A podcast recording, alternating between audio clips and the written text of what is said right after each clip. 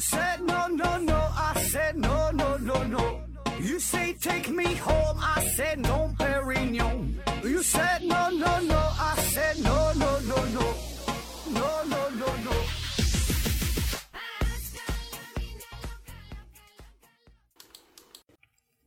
拼命探索，不计后果。欢迎您收听《思考盒子》。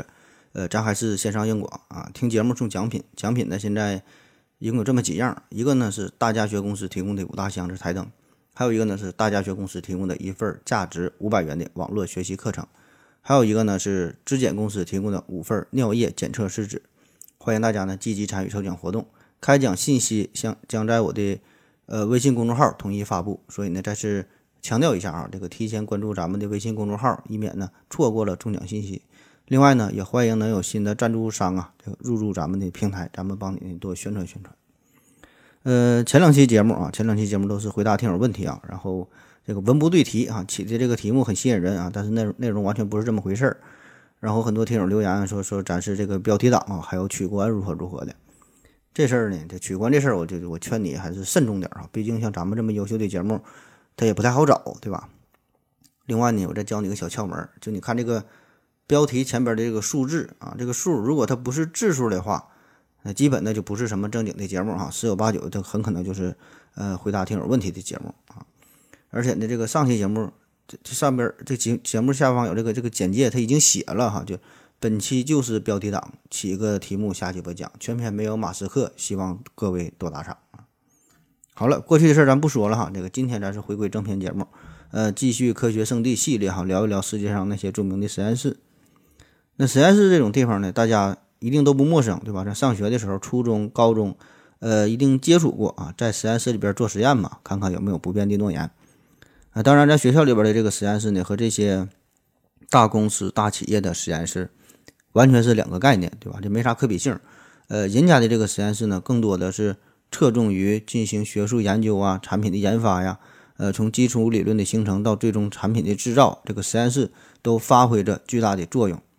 那很多时候，你想看一所大学或者是一家企业，它的水平如何，咱看看它的实验室的能力，那就行了啊。比如说，加州大学伯克利分校的劳伦斯·伯克利国家实验室，比如说麻省理工的林肯实验室啊，呃，加州大学的洛斯阿拉莫斯国家实验室，加州理工的这个喷气推进实验室，还有这个微软呐、IBM 啊、谷歌呀，这些大公司都有自己非常牛逼的实验室。那前两年还有这个阿里巴巴不也整了一个达摩院嘛，对吧？这个都都都很厉害啊。那今天要介绍的这个实验室呢，这就更狠了，呃，号称是曾经地表最强的实验室啊，就是美国的贝尔实验室。那它背后依靠的大企业呢，就是大名鼎鼎的美国电话电报公司啊。那可以说，这个贝尔实验室是多次改变了人类命同体、人类共同体的这这个命运啊。自从嗯一九二五年成立以来，到现在呢，一共是获得过。八项诺贝尔奖啊，诞生了四位图灵奖得主，诞生了十六位美国最高科学技术奖的得主。嗯，据不完全统计哈，大约呢一共有三万项的这个这个专利哈，所以差不多平均就是一天一个一项专利了。那这些专利里边呢，包括有晶体管激光器、太阳能电池发光二极管、数字交换机、通讯卫星、呃电子数字计算机、蜂窝移动通讯设备、长途电话、长途电视传送。啊，仿真语言、有声电影、立体声录音啊，通信网络啊，等等等等吧，就这些重大的发明哈，都是在这个贝尔实验室里所诞生的。那除了这些哈，还有这个 C 语言、C 加加语言啊，Unix 系统这些也都是来自于贝尔实验室。还有一些是根本你想象不到的，这个宇宙微波背景辐射啊，同样也是源于贝尔实验室的发现。那这么一个伟大的实验室呢？在进入到二十一世纪之后吧，就开始变得有点萎靡不振哈，甚至说是销声匿迹啊。好像最近咱没再听说这个贝尔实验室搞出什么大新闻啊。那么这个贝尔实验室这将近一百年的时间哈，它到底经历了什么？它是如何一步一步的走向辉煌，然后又变得如此的衰败呢？啊，欢迎收听大型娱乐节目《回到二零四九》第四季第二十三期《科学圣地之贝尔实验室》。让我们一起回顾一下贝尔实验室的传奇啊！嗯，这个帮我哥们儿打个广告哈，欢迎回到收听回到二零四九啊。嗯，这个贝尔实验室啊，咱就先从这个贝尔说起啊。这贝尔呢，不是荒野求生的贝尔啊，也不是皇马的那个贝尔，这个贝尔就是电话的发明人亚历山大贝尔。呃，这说有点不严谨啊，准确的说法应该是电话专利的获得者亚历山大贝尔。因为关于电话最早是谁发明的这个事儿吧，它一直有争论哈，一直是呃历史上的一桩公案。但是说。人家这个贝尔呢，他确实是在一八七六年的二月十四号最早的向美国专利局申请了电话的专利权，啊，所以这事儿是受法律所保护的啊。那么从法律上来说，贝尔他就是电话的发明人啊，这是没有疑问的。这个贝尔呢，他是不但于不但善于发明啊，也很有经济头脑啊。在获得专利的第二年，他呢就成立了贝尔电话公司，也就是现在哈大名鼎鼎的。atnt 啊，翻译过来就是美国电话电报公司的前身。所以说，人家这个这个起点，这个起起点呢就非常高，对吧？那能与之媲美的，我估计也就是爱迪生和他的通用了啊，都是很有商业头脑的大发明家啊，一边搞发明啊，一边忙着赚钱，两不耽误。这个贝尔电话公司啊，创办之后发力的发展的就非常的顺利啊，这个公司的业务也是在不断的壮大。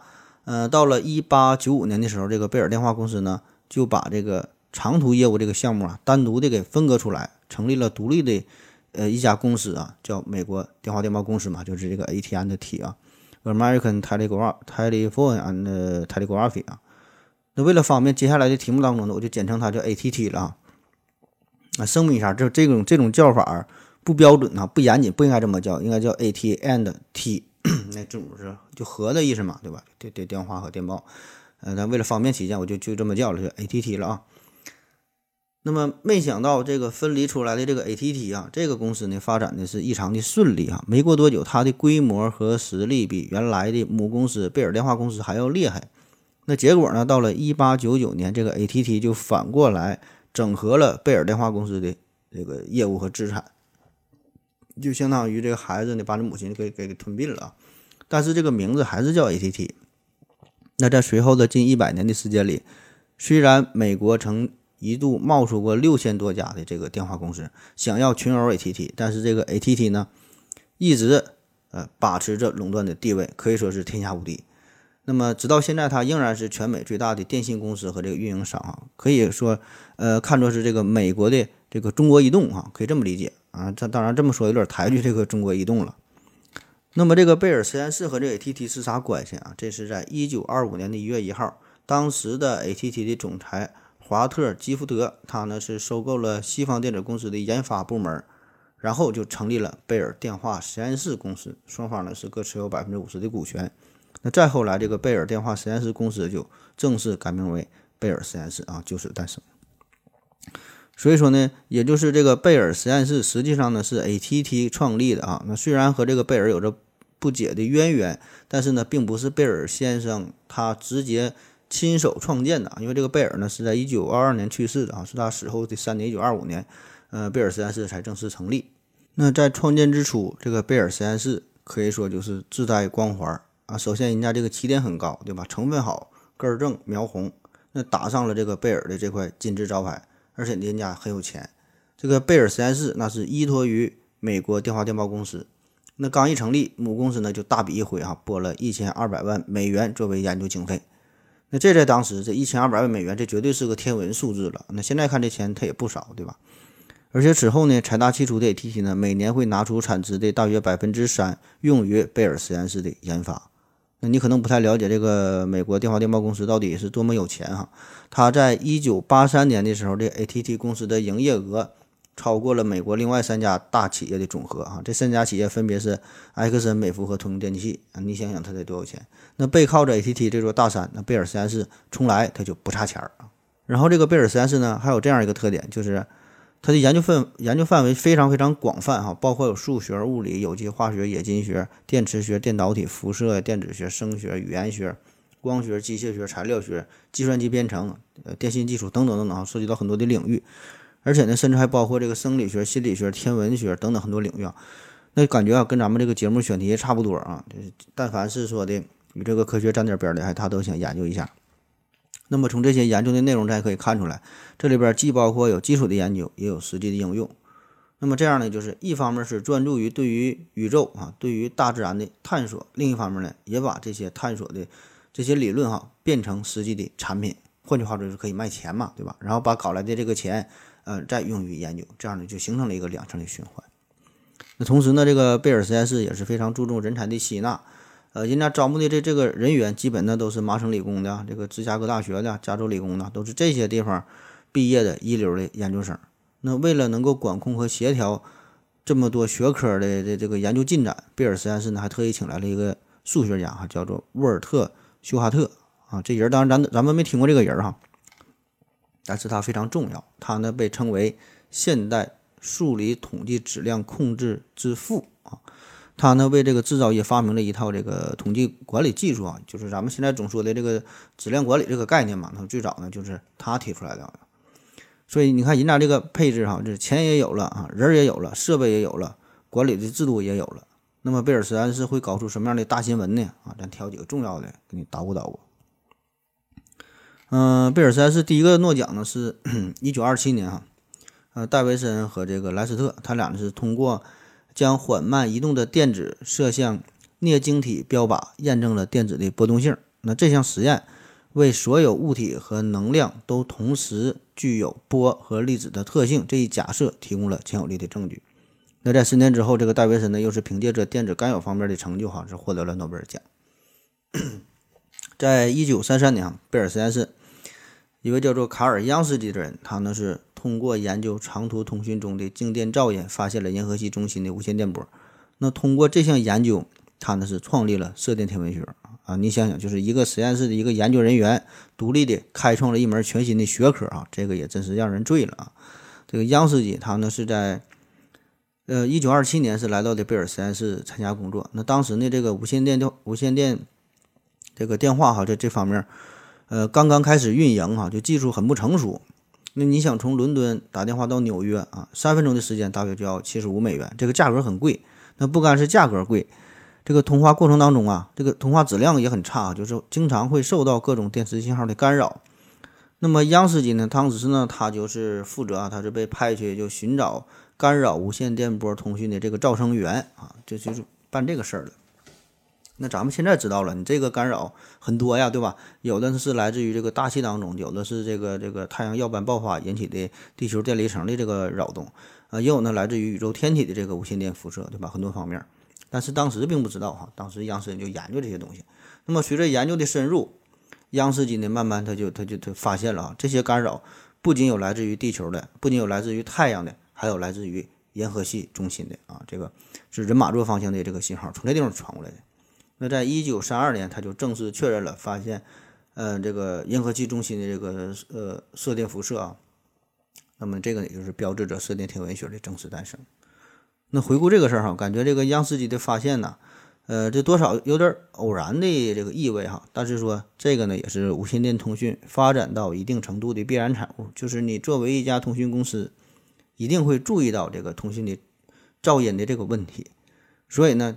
一定要针对于这这个噪声哈进行研究，对吧？所以这个也是偶然中的必然。那虽然这个央视机它并没有直接获得诺贝尔奖，但是它的这个成就，我感觉是远远超过一块诺贝尔奖牌的重量了。那再说一个这个天赋科技史的贡献，呃，一九四七年这个贝尔三世呢是发明了晶体管啊，晶体管这个我估计这东西咱不一定都见过，但是一定都听过，对吧？晶体管啊，那这个东西的意义重大。呃，这是微电子革命的先声，这是集成电路的先驱。这个呢，标志着电子工业革命的开始。它打破了电子管体积、功耗、寿命方面的局限性，使得电子科技是飞跃到了一个全新的阶段。哈，这个人类也是正式进入到了电子信息时代啊。感觉说的有点、有点、有点夸张哈，但是这个还真就不算夸张。那么，如果要没有晶体管的话，那咱现在也不可能有电脑，不可能电视啊、手机啊、相机啊，各种便携式的电子设备，通通的都是不会出现。这个晶体管的发明者啊，三个人：约翰·巴丁、威廉·肖克利啊、华特·布莱顿啊。这三位呢是共同获得了一九五六年的诺贝尔物理学奖啊。这个诺奖的这个含金含含金量呢，就是相当之高了。这三个人里边呢，巴丁咱之前专门聊过啊，就是两获诺奖，他是获得了两次这个诺贝尔物理学奖嘛，这是狠人啊，绝对是大神级的存在。还有这个肖克利啊，肖克利这这也是个狠人，他是申请了这个晶体管的专利嘛，然后呢。离开贝尔实验室之后，在硅谷创立了第一家科技公司啊，咱现在都听过硅谷，硅谷啊，肖克利呢是当时在这儿建立第一家公司。嗯，他在他之后才有了这个八叛逆啊，就是他下边的八个打工仔哈，然后不跟他干了啊，然后呢才开创了这个这个硅谷的传奇历史啊，所以一直延续到现现在哈。当然这是另外一个一个大的故事了。总之吧，可以说是如果没有贝尔实验室的话，也就不会有后来的这个硅谷了。那么再介绍一位大神哈，香农。香农这个人儿很难说清楚他到底是研究啥，或者说确切的他有什么贡献，研究出啥东西啊？反正就是大神啊，被称为信息论之父。那如果没有他，也就没有现在的通讯技术。嗯，咱现在这这有个词儿叫比特嘛，这几年这个词儿被炒得非常火啊，特别是跟着这个比特币哈。这个比特啊，这东西就是好几十年前嘛，可以说香农当时他主要去研究就是这个东西啊，就是信息的传递哈，信息技术这方面。那么在物理当中呢，还有一个概念叫做熵的概念。那么香农呢，则是提出了信息熵的概念啊，具体是啥我也没整明白，反正就是很厉害啊，厉害厉害很厉害。那，这个香农呢，他是在一九四一年加入到的贝尔实验室，在这里呢一直可是干了三十多年，所以这个贝尔实验室的。这个通讯领域的地位哈，也就可想而知了。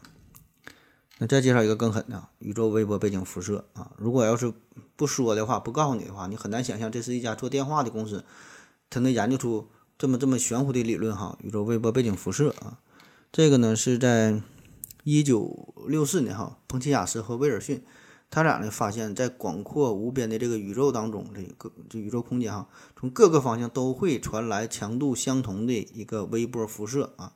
也就是三 K 的宇宙背景辐射。那么经过研究呢，确认这个就是宇宙啊在最初起源的时候这个大爆炸啊留下的一个痕迹。呃，这个事儿我小时候也研究过啊。小时候，每周二下午就看电视哈，电视台休息了，你打开电视，屏幕上边看到的这个雪花哈，这就是宇宙微波背景辐射啊。那由于这个发现啊非常的重要，它是有力的支持了大爆炸的理论嘛，所以呢被誉为二十世纪天文学的十大发现之一啊。这个。彭齐亚斯和威尔逊也是顺理成章的获得了这个诺贝尔物理学奖。嗯，那再再再简单说一个应用比较广泛的哈，和咱们直接相关的啊，这个就是一九六九年贝尔实验室的乔治·史密斯和威拉德·博伊尔啊，他俩呢是共同发明了电荷耦合元件啊，也叫 CCD 啊，现在的扫描仪啊，呃，数码相机啊等等这些核心部件，这个感光组件都是这个 CCD 哈。那这二位呢是二零零九年才获得的。诺贝尔物理学奖啊，所以这俩人这个寿命也挺长，挺能活啊。那说完了上面这些科学上的这个具体的这些发现发明啊，咱再说一些网络上的贡献啊。嗯，在一九六九年啊，还是一九六九年，这个贝尔实验室的丹尼斯利奇和肯汤普森，他俩呢是想要开发一个操作系统。操作系统，啥叫操作系统？就是 DOS 系统啊，他现在用的 Windows 系统啊。他想开发这操作系统，那这事儿就非常困难，对吧？你想想，这是一九六九年啊，那么当时他就需要一个更为方便的机器语言啊，跟这个机器进行对话啊。那么当时呢，就以这个 BCPL 这个语言呢作为基础，设计了呃一个语言和编译器啊，来这个优化开发环境。就是说，为了开发这套系统啊，他们是先整出了一个语言，这个语言是啥啊？就是 C 语言。那么后来呢，又开发出的这个系统就是 Unix 系统。那到了八十年代，呃，有一位叫做比加尼，嗯，是楚斯苏普的这个呃博士啊，他呢是在 C 语言的基础上开发出了 C 加加语言。所以说，这个贝尔实验室啊，它也是呃也是 Unix 系统和 C 语言和 C 加加语言的发源地啊。所以这就不仅是科学圣地了啊，也是这个码农的圣地。那介绍了这么多哈，这些呢也只是。呃，这个贝尔实验室的成就的一小部分啊，因为它还有很多就是不是那么那么有名，但是仍然很重要的这个贡献。比如说，这个一九五四年，贝尔实验室呢就制制造出了第一台有实用价值的这个太阳能电池。一九六二年呢，世界上第一颗这个通讯卫星啊发射成功，并且实现了首次的跨大西洋的电话呃这个这个电视直播啊，这个呢也是贝尔实验室研究出来。还有一九六四年，贝尔实验室啊做出了可视电话。那么从这个成立之日起，贝尔实验室啊就在不停的发明创造。那个时代的这个贝尔实验室啊，是代表了全球科技的最前沿啊，也是各种先进技术和创新思维的源泉。说改变人类命的实验室不止一个，但是说的能多次改变的啊，恐怕也就只有这个贝尔实验室了。好了，咱先休息一会儿。我要跟正南去尿尿，你要不要一起去啊？我也要去。哎，风姐，我要跟正南、阿呆一起去尿尿，你要不要一起去啊？嗯，好了啊，喝了口水回来，咱们继续聊。刚刚介绍了贝尔实验室的辉煌事迹，整出了那么多的发现发明，那么他又是如何一步一步的走向衰败的呢？这个事儿呢，和他的母公司美国电话电报公司有着直接的关系。那之前说了，这个贝尔实验室的成功，最主要呢就是依托于母公司 AT&T 的打赏，对吧？不差钱嘛。那么这个科研它就是一个烧钱的工作，但是贝尔实验室却从来不用担心经费的问题。那在这个充裕的金钱的保证之下，才能肆意的发展、创新、改变世界。但是这个 AT&T 的发展呢，它并不是一帆风顺。那任何一个大公司都会有起起伏伏的波动。从这个 AT&T 成立之初，呃，就受到了一些挑战。那刚才说了，这个电话的发明，这本身就是一个有争议的事儿。然后呢，虽然这个贝尔实验室是呃贝尔呢是申请到了专利，对吧？但是这个 AT&T 成立之后，这个电话专利的保护期它只有三十年，你到期之后必然呢会出现很多的模仿者。那为了能够对抗这些山寨公司，这 AT&T 早期呢，除了是专注于事业的发展，还得面临着各种诉讼啊啊这些事儿，天天打官司。那在 AT&T 与其他这些公司的斗争当中，啊，不仅仅是局限于法律的手段，也采取了一些破坏竞争对手的电话的线路啊，暗暗地里收买竞争对手的这个设备供应商哈等等啊，这这用了很多卑鄙、下流、肮脏、龌龊、无耻、无耻、阴险的各种手段啊，反正是为了生存嘛，对吧？这个商业斗争一定是极其残酷的，每一个外表看起来光鲜亮丽的大公司的背后哈，它一定是有着很多不可告人的黑暗历史。但是你说这些挑战啊，对于这个这个 AT&T 来说都没能从根本上动摇他的江湖地位。这个人家是越挫越勇啊，肯定执着啊，反倒是给别人带去了不少的伤痕。那对于 AT&T 来说，真正的挑战呢是来源于政府，也就是这只看得见的手。这个美国政府啊，对于行业垄断这个事儿呢，是管控的非常的严格啊。最典型的代表就是，呃，一起事件嘛，就是洛克菲勒哈，洛克菲勒创建的标准石油公司在最巅峰的时候，曾经垄断全美百分之八十的炼油工业，百分之九十的油管生意。所以呢，最终呢是在一九一一年的五月十五号，这个美国最高法院判决将这个标准石油公司拆分为三十四家地区性的石油公司啊。当然，拆分之后它还是很牛逼啊。那咱这里边咱也不用过多的去评论这个政府干扰经济这个事儿的好与坏，对吧？咱就是说这个说这个事儿，说这个事实啊。那早在一九一三年啊和一九四九年，这个 AT&T 呢也就也是曾经两次被这个反垄断诉讼啊。嗯，因为这 AT&T 嘛，它它同样的 AT&T 就是长期垄断美国的通运通通讯市场嘛，对吧？那好在是这两次啊，呃，也都是侥幸过关了。那其中一个重要的因素就是，虽然 AT&T 垄断了这个通讯市场，但是呢，对于政府来说还是利大于弊哈。特别是一九四九年这回呢，这是第二次世界大战结束不久嘛，国家是百废待兴，而且呢，与这个前苏联。进入了冷战对峙的状态，那么这个时候呢，庞大的工业需求再加上这个军事国防的需求啊，都需要这个美国电话电报公司来协助完成。所以这个时候，这个 AT&T 和这个政府啊，啊还是结成了这个比较密切的同盟的关系，所以呢没给他拆分。那在一九五六年，这个美国政府啊同意美国电话电报公司呢是继续维持当前这个垄断的局面，但是呢需要保证哈这个公司不会。进军到计算机和电子消费市场，同时呢，要求把现在或将来取得的全部美国专利权啊授权给所有的美国申请者。那么这个事儿呢，虽然 AT&T 当时心中也是有一万头草泥马奔腾而过啊，但是呢，不敢怒也不敢言。好在是没没给你拆分哈，这就算谢天谢地了啊，也不敢说啥。那就这样，这个 AT&T 是又过了二三十年的好日子。呃，这也正是这时候，这个贝尔实验室呢，也是跟着衣食无忧，对吧？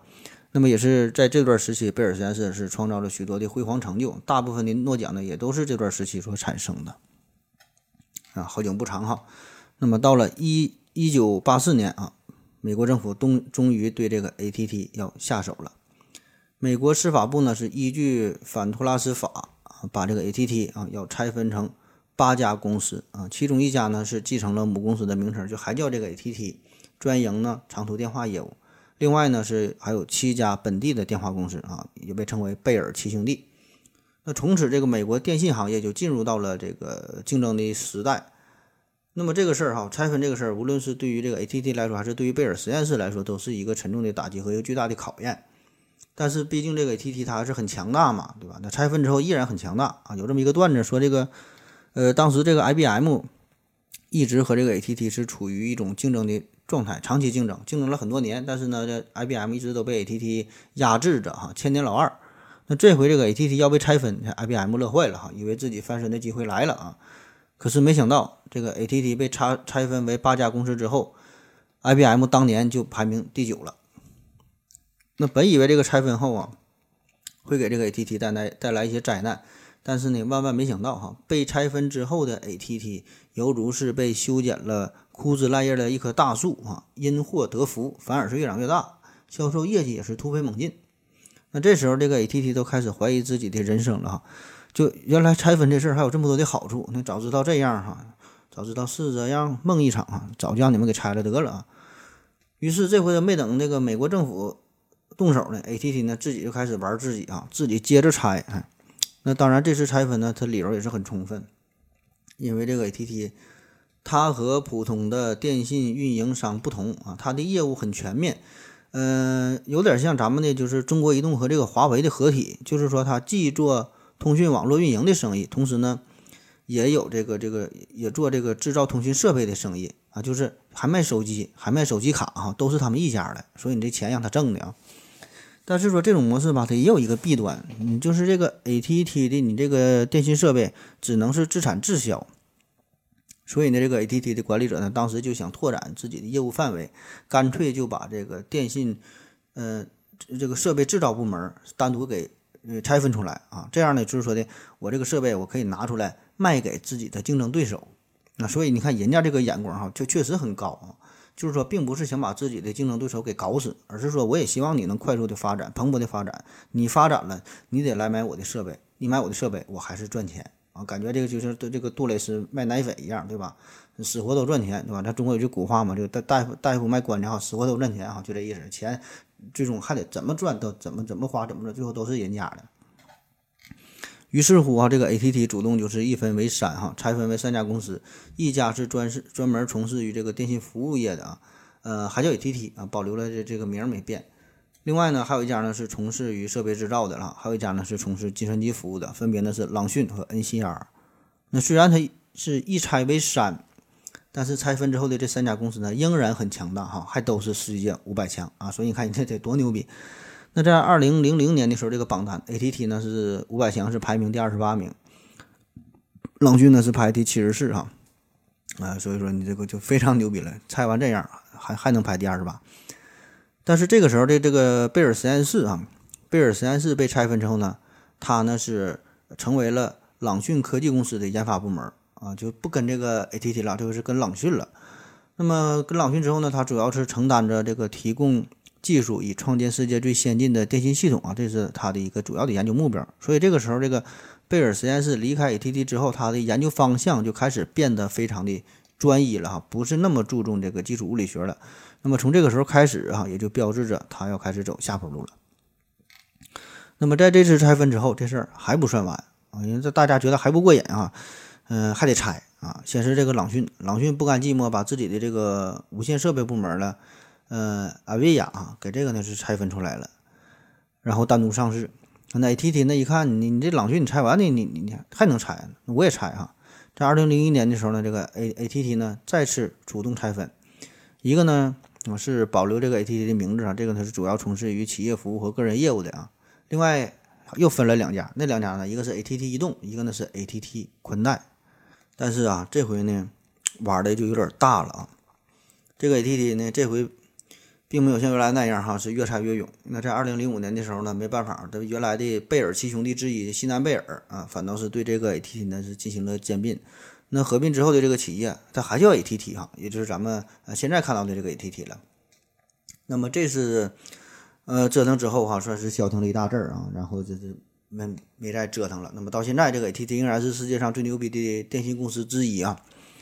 那么再看这个 AT&T 分拆分拆出去的这个朗讯这一边，朗讯这边的结局啊，就就就比较悲催了。呃，在激烈的市场竞争之下，这个朗讯是疲于奔命，经营的状况是不断的恶化。十年的时间，这朗讯股票就从最高时期的这这个八十四美元啊一股，跌到了零点五五美元一股啊，这是缩水了多少倍啊？是吧？员工呢也是从原来的三万余人是迅速的裁减成为呃一万六千人啊，基本是削了一半啊，是这时候是几乎到了崩溃的边缘。那么这时候，曾经拥有一万人的贝尔实验室呢，对于朗讯来说，这也是一个巨大的负担，对吧？那以他的这点利润来说，是根本就养不起。那到了二零零六年底，没有办法，朗讯呢就找到了法国的阿尔卡特电讯公司进行合作。那么这次合并之后，这个贝尔实验室呢，自然也就是跟着归属于阿朗了哈，叫阿尔卡特朗讯啊。但是说这次合并呢，并没有给这个朗讯带来什么好运，这个阿朗公司啊，仍然是困难重重。那起初呢是面临着这个摩托罗拉、摩托罗拉呀、啊诺基亚呀、三星啊这些商业巨头的挑战。那再到后来呢，咱这个华为啊、中兴啊也都是开始纷纷崛起嘛。所以你在这个竞争对手的不断施加压力之下，阿尔卡特和朗讯啊，自从合并之后，可以说是从来就没挣过一分钱啊，反倒是赔了不少。所以这个贝尔实验室呢，也是跟着遭了殃。那原来跟着 ATT 公司，从来没有担心过钱的问题。可是自从拆分之后，跟了这个朗讯，天天就在研究钱的问题啊，到哪能弄点钱呢？那在二零零八年这个金融危机之后，这个贝尔实验室呢，干脆呢就彻底的放弃了曾经引以为傲的基础物理学研究啊，把非常有限的资源投向到了网络呀、呃无线电呐、纳米技术啊、软件啊等等这些领域啊。毕竟呢，这些研究。呃，变现的速度还是相对比较快，对吧？也是希望能给这个母公司啊带来一些回报，但这些呢，终究呢也都是希望而已啊。在二零零八年的八月七号，由于嗯阿朗公司连续六个季度的连续亏损，这个市值啊是蒸发了百分之六十二，这个阿朗呢最终是不得不哈出售了历史悠久的这个贝尔实验室大楼，卖给了美国新泽西的一个叫呃什什什么。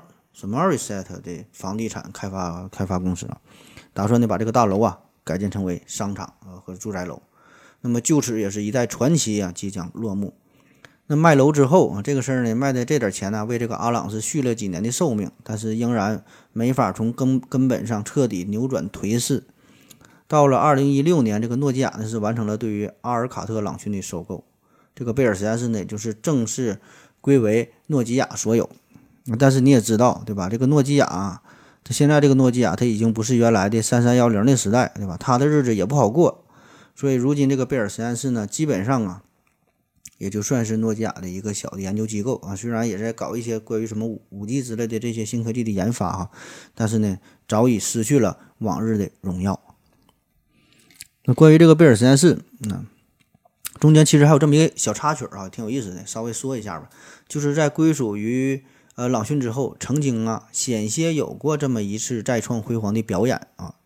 呃，这个人儿啊，这个人很重要哈，就是我们还曾经花了一整期的节目，呃，来介绍贝尔实验室的这位大咖，叫做舍恩啊，科学圈的大骗子啊。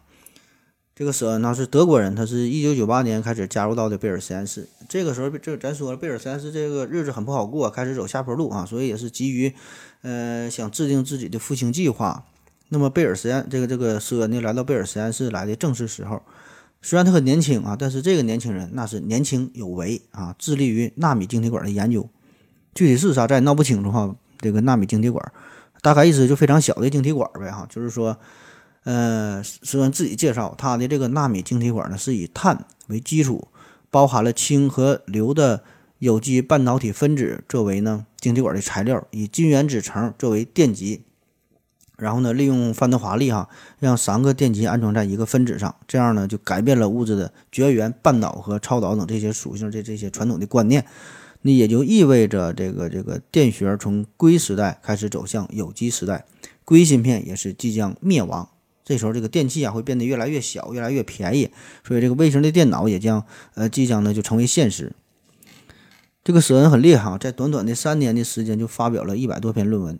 那么这些论文很多呢，都是发表在世界权威期刊哈，这个科学呀、自然呐，都发在这上边。特别是在二零零零年的时候，这个舍恩这一年哈，就在这两本杂志上发表了八篇论文啊。你想想啊，这个绝对是一个开挂的节奏。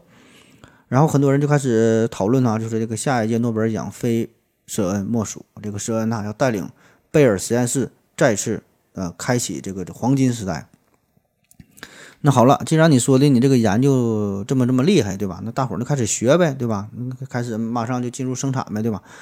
那在二零零零年的时候，全美国至少有一百家实验室都想重复史恩的实验啊，都想追随他的研究，但是说没有一个人能够成功。那么这个时候大家觉得有点不对劲儿了，可是呢，呃，也都是在私底下私底下讨论一下，没人敢公开质疑他。这个舍恩呐，最终呢是倒在了自己的愚蠢上啊！他在三篇毫不相关的论文当中，居然使用了完全相同的图表，你这就有点太假了，对吧？那以此呢作为导火索，这个事情的真相慢慢的就败露了。这个舍恩所有的实验数据都是伪造的啊！一切有违法，如梦幻泡影，如露哈，亦如电哈，都是假的，都是幻象。那么这起事件呢，在当时是给这个科学界是带来了极其恶劣、严重的这个负面的影响啊。那么至于舍恩来说，至于他本人来说，呃，结束了自己的科研生涯，也就完犊子了，对吧？那更重要的是，对于这个贝尔实验室来说，这也是一个极为沉重的打击啊。本来呢，他是想借着这个机会重新找到往日的辉煌，提升自己在科学圈的地位，但是万万没想到，最后呢，就是画上了这样一个并不完美的句号啊。从此。贝尔实验室可以说是一蹶不振。嗯，好了，咱再休息一会儿。我要跟正南去尿尿，你要不要一起去啊？我也要去。哎，风姐，我要跟正南、阿呆一起去尿尿，你要不要一起去啊？好了，尿了个尿回来，咱们继续聊啊。嗯，刚才回顾了这个贝尔实验室将近这一百年的历史，感觉呢和上期节目说的这个卡文迪许实验室。二者很像啊，都是一出道就是人生的巅峰，然后呢，在这个神神坛上啊是待了很长时间，呃，再再后来就是走下坡路，最后就是跌入到了谷底啊，往日的辉煌成为了过眼云烟。那回顾这个事儿哈，除了是令人唏嘘之外，我想呢也可以给我们带来一些思考啊，给我们一些启发。启发啥呢？第一呢，就是关于这个实验室啊，最重要的哈就就是这个钱的问题啊。卡文迪许实验室啊，人家当初是不差钱儿。贝尔实验室当初呢也是不差钱儿，那有钱的时候那就有成果，没钱立马他就歇菜，对吧？这个事儿它就是这么赤裸，就是这么直接。因为这个搞科研它就是一个烧钱的买卖，虽然有钱并不一定意味着有研究成果，但是你没钱一定它就没有研究成果。那么对于任何一个研发机构来说，钱它都是最重要的因素啊，特别是近现代的研究，基础物理方面的研究。呃，各种这个这个实验的仪器设备啊，动辄就是几十万、上百万、上千万。那一个大型强子对撞机这种东西，甚至说举国之力，它都养不起，对吧？对，所以得好几个国家一起整啊。那么问题就来了，你花这么多钱啊，对于实验室来说，这个钱啊，谁来买单？那当然，对于企业来说，这个钱自然是企业得买单，对吧？那是 ATT 给这个贝尔实验室拿钱，但问题就是。首先，这一家企业它是否愿意去花这么大量的金钱致力于这些基础的研究啊？因为这个基础的研究这个事儿，这个时间成本和经济投入都是相当之巨大啊，还有很多不可预见的风险。它不只是说研究失败的风险，你就算是研究成功了，这么高深的理论啊，是否能够转换成为金钱，这个呢也是要考虑的。啊，就比如说这个宇宙微波背景辐射这东西啊，一说出来确实很牛逼，但是你这玩意儿你你卖谁谁能买呀？对吧？你你怎么让老百姓消费啊？然后变成现金呢？你不像说这个西西里的研究哈，这个电荷和这这这个器件，你这东西手机、相机都能用，你能卖钱啊？这这这个好。那你很多东西很多时候呢，你这东西它变不了钱，是否还要去研究？而且说。很多时候，咱们还可以去山寨，可以去模仿，可以挣快钱，让别人研究，咱一学就完事儿了。那既然有这种挣快钱的方式，我们要为啥要把自己的日子过得那么辛苦呢？对吧？我们不可能去要求每一个企业家、每一个实验者都保持着崇高的理想，让他们为全人类的事业而奋斗，对吧？这个是不现实的。商业它一定是逐利的啊，它一定是奔着钱而去的。另外哈，就算是有一些这个公司，他说他志存高远啊，有着崇高的目标，想要拼命探索，想要不计后果，但是，他是否能够撑得住啊？这个是也是一个呃严肃的问题。那就像说当年这个朗讯，他也想养着这个贝尔实验室，对吧？他也想搞几个大新闻，也想拿几个诺奖，但是真心养不起。你爱上了一匹野马，可是你家里没有大草原呢，对吧？其实这个就和一个个人一样，不管你这个人你有多么伟大的雄心壮志啊，想要改变世界啊，想想想要为人类的解放全人类的这个解放运动而而奋斗啊，呃，为了世界和平而奋斗啊，要要传播科学精神呐、如何如何，对吧？但是首先你得活着啊，你得别饿死了。所以呢，这就是一个非常现实、非常残酷的问题。所以这个精神的自由啊、理想的自由这些说的都很好，但一定呢都是以财富的自由作为基础啊。你想要诗，想要去远方啊，但是这个路费和门票可都不便宜。那么早期的时候，你看这在这个 ATT 公司，呃，能够垄断经营的情况下，带来了雄厚的这个财力的支持。那么在这样的这个这个贝尔实验室，它的研究氛围一定是非常轻松、非常舒适，对吧？没有人会赶进度，没有人要求你做出阳性的结果，大家谈的都是你的梦想是啥，你的初衷是啥。所以这样的自由的环境哈，也正是科研人员呃所追逐的一个一种这个心中的梦想的天堂，对吧？所以这个贝尔实验室自然是吸引了一大批的人才啊，在这里肆无忌惮的搞研究。那么对于这个一个科研人员来说，他最大的乐趣就是能够按照自己的兴趣，按照自己的专长来选择研究的课题，然后呢还能够进行这个自由的交流啊、探讨啊，而并不特意的、刻意的去去在意这东西是否能够变现啊，就没有金钱的束缚，这个学术才能变得很纯粹啊。谈钱伤感情，谈感情那就伤钱。所以正是当时这个贝尔实验室能够容忍失败，那鼓励你去尝试，才让他一直充满着创新的活力啊，才能获得这么多的诺奖。那试问现在这些公司，其他这些公司，谁有这种这种烧钱不眨眼的底气呢？对吧？我估计是几乎是没有。当然，人家这个 ATT，呃，这这这人家也不傻，对吧？他人家这个钱是很有很多钱，但是人家这个钱也不是大风刮来的。这个环境轻松，并不意味着你可以肆无忌惮的瞎研究，就大的方向、大的方针还是有的。所以你看，这个贝尔实验室啊，看似有那么多意外的发现，和这个他们研究的主题似乎并不直接相关，但是呢，你仔细看这个思路哈，这个也是一个一个一个必然。不管是这个射电天文学的出现，还是说宇宙微波背景辐射的发现，对吧？这个都是通讯技术从这个通讯技术的实际的要求出发，当这个通讯技术发展到一定程度，必然呢会出现这么多的发现啊。所以呢，这个也算是他们公司的副产品，对吧？只不过说就是人家这个。呃，科研环境更加的适合啊，所以呢，人家就先发现这个事儿了。那如果不是贝尔实验室，我想过不了多久，随着这个通讯技术的研究的深入，这些东西早晚会被科学家发现的啊。所以这个事儿是一个是一个必然啊，只不过是选择了贝尔实验室，这个是偶然。那反过来，咱看看咱们的现在的这个研究人员是怎么搞研究的啊？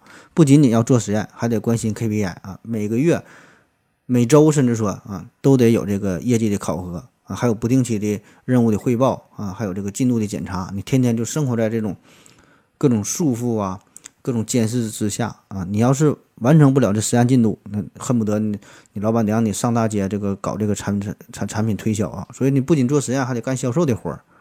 当然没办法了，这个也是一个很正常的事儿，对吧？你现在哪个公司？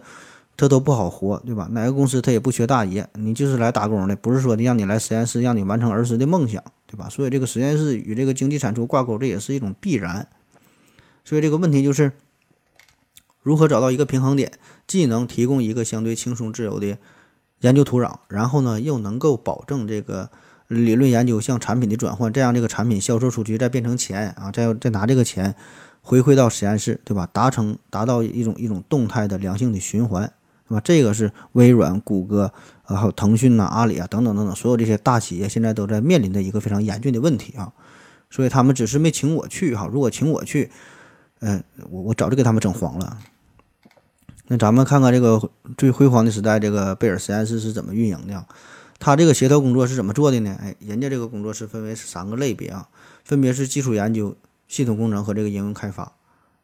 这个基础研究方面呢，主要就从事于电信技术的呃基础理论的研究，包括数学啊、物理啊、这个材料学呀、行为科学呀、计算机编程啊等等这些。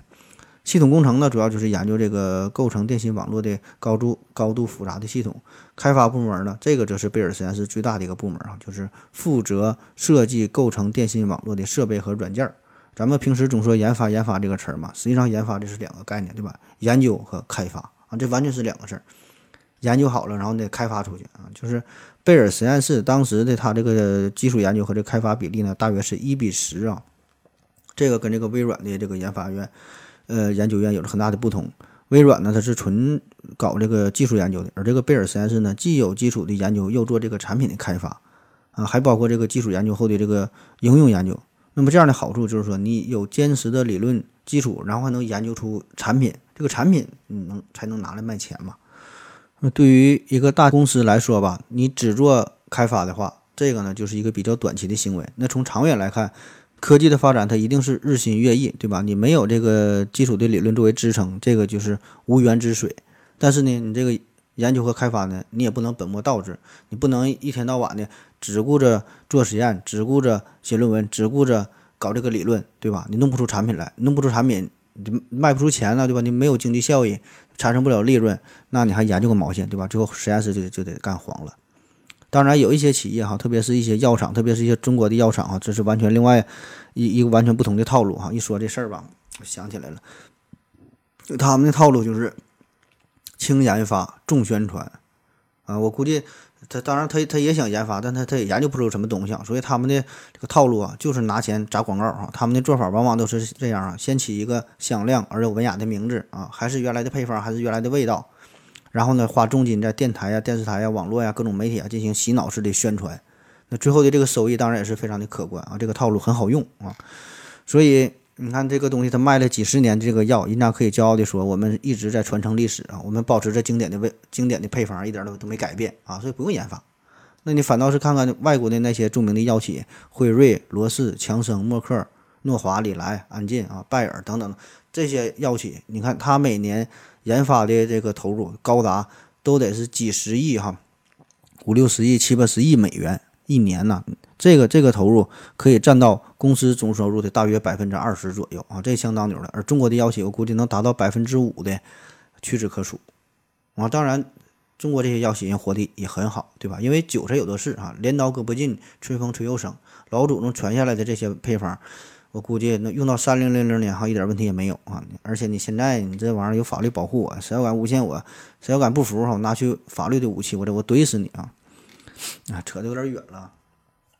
最后说回来啊，再再再再再嘱咐几句，就是一个以科技为主导的企业，你要想持久的生存啊，你要想开成一想开成一个百年老店啊，像 ATT 这样的百年老店啊，那么对于这个研发的任务，一定要有非常清楚的。认知和理解，这个研究基础，嗯，技术开发，呃，产品的生产，加上这个市场的营销，这个四样是缺一不可。那么，只有这四样形成一个闭环，就是这这个科学技术的成果能够转化成为生产力，这个实验室能为这个企业提提供这个技术的输出，然后反过来。这个企业啊，卖出的产品能为这个实验室提供这个资金的保障，那么这样才形成一个良性的一个循环模式，对吧？这样才能是可持续的生存发展下去。所以这个贝尔实验室早些年这个成就啊，人家就是得益于这个多次的变革和锤炼总结出来的研究的策略，得益于研究经费的一个合理的分配，对吧？所以这些为这个贝尔实验室后来的大力发展是打下了良好的基础。那么再到后来为啥不行，对吧？就是。嗯，大约在上世纪八十年代之后啊，拆分之后啊，没有钱了啊，然后新的这个经营模式，新的这个理念与这个贝尔实验室的初衷是产生了强烈的冲突。那么这个时候就更注重投入与产出的比例，更注重即时的经济效益。我给拿钱，一年两年你还做不出结果，就不会再支持你，对吧？都想赚快钱，所以这个时候这个贝尔实验室也就成为了牺牲品。那么最后再说说这个。呃，导致贝尔实验室衰败的一个间接的原因哈，就是这只叫看得见的手啊，看得见的手就是这个美国政府对于 ATT 拆分这个事儿。这个美国呀，这是最典型的资本主义国家哈，也是一直在大力宣扬自己的呃经济自由化啊，所以非常自由哈。但是真的那么自由吗？哈，并不是那么自由，因为这美国政府对于呃市场啊，对于这个经济啊，对于这些企业。这个干预从来就没有停止过啊！从说刚才说刚才说这个拆分这个标准石油，对吧？后来呃干预这个微软的发展，再到最近你看亚马逊、Facebook、谷歌，对吧？都在面临着同样的问题，都可能说拆分就给你拆了啊！当然，人家也有人家的考量，就是说少数的企业你垄断着这么庞大的市场，确实是有着显而易见的弊端，对吧？这个就是。人家有人的出发点啊，咱不过多的评论。但是无论如何，就是这个贝尔实验室，反正它是成为了美国政治与经济博弈的一个间接的受害者啊。当然有有可也有人可能会说，这事儿还是怪这 ATT 对吧？你 ATT 拆分之后，你这个贝尔实验室如果不跟着朗讯，当初你继续站在 ATT 这一边，傍着这棵大树，也许呢会有更好的发展啊。但是这个，嗯，就说是这样吧，我估计啊也是很难改写这个贝尔实验室衰败的命运啊。因为这个 ATT 你被拆分八家公司之后，原来的这些科研人员他也会被调往不同的子子公司，对吧？八家公司都有自己的研究机构，所以你这个研究力量一下就变得分散开来。所以这个拆分之后，原本这些以科研为主的这些这这这这个科学家呢，工作的内容也不再那么纯粹，对吧？竞争更激烈了，各个的一个小公司都为了生存嘛，对吧？所以都在考虑钱的问题嘛，对吧？所以这个科研一旦过多的被这个经济所束缚，哈，结果是可想而知的。所以说这个好的时代过去了哈，所以这个黄金的时代不仅仅是这个科学发展的黄金时代，可能哈也是一个经济的呃黄金的时代啊，这俩相辅相成的。那今天的节目就是这样了哈，咱用了大约一个小时的时间，重新回顾了一下贝尔实验室的百年传奇啊。在上世纪八十年代之前啊，这个贝尔实验室的黄金时期，当时呢，这个物理学家 迈克尔·奥丹评论，他说呀，不会再有任何机构啊能够超越贝尔实验室对国家科技发展做出的贡献。那作为昔日美国高科技的一张名片，这个贝尔实验室给整个世界的科技发展是带来了巨大的变化。那回顾他给这全世界全人类带来的这些贡献哈，绝不说是仅仅是为这个 ATT 为这个母公司获取的多少多少利润哈，更重要的呢是为这个全世界都留下了非常珍贵的科技的遗产啊，促进了全人类的文明的进程。好了好了，感谢您收听，谢谢大家，再见。